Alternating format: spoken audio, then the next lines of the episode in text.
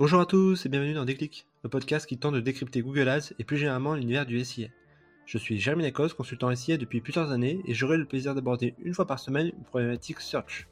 Sans langue de bois mais toujours avec bienveillance, l'ambition au cours de chaque épisode est de déconstruire les mythes autour de Google Ads, une plateforme qui vient de fêter ses 20 ans en partageant mes échanges, lectures et retours d'expérience.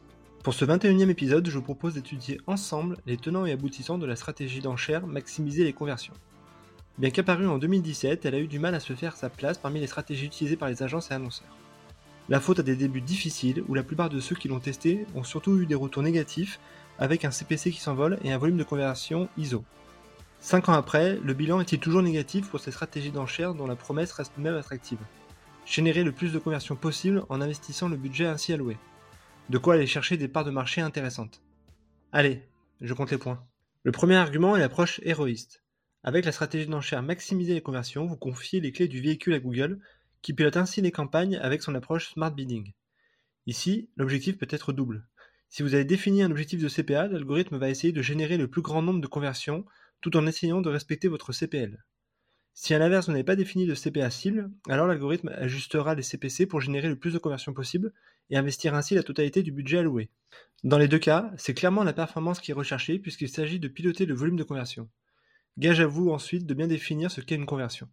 Le deuxième argument est celui de l'investissement.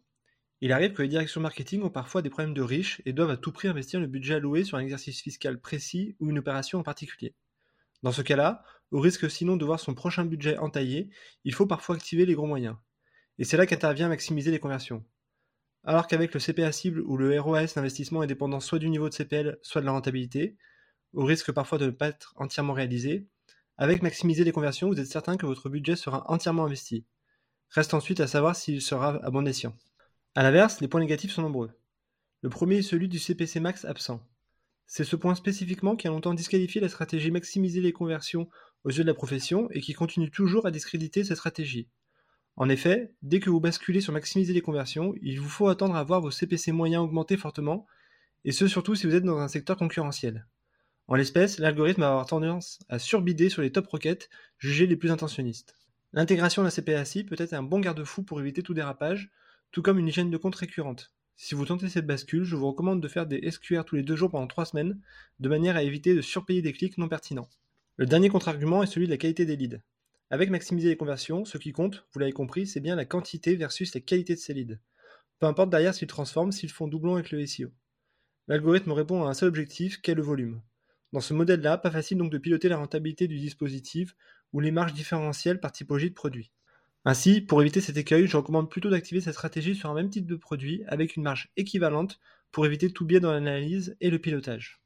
Pour résumer, je reste assez prudent sur l'efficacité de cette stratégie d'enchère où je me suis plus cassé les dents que je n'ai connu de succès jusqu'à présent.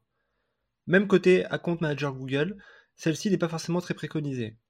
Ma recommandation va donc dans un usage modéré de cette stratégie, souvent en dernier recours pour investir une queue de budget ou se constituer un historique lors d'un lancement de produit. N'hésitez pas à BTC la stratégie d'enchère via le module test de Google Ads. Je rappelle que fin 2021, Google devait supprimer toutes les stratégies d'enchère pour ne laisser que maximiser les conversions et maximiser la valeur de conversion. Mais ce Big Bang n'a pas encore eu lieu. Peut-être est-ce le bon moment justement pour se faire sa propre conviction et collecter des premiers insights avant que nous soyons potentiellement obligés de l'utiliser. Voilà, ce 21e épisode touche déjà à sa fin et j'espère que vous avez eu le déclic.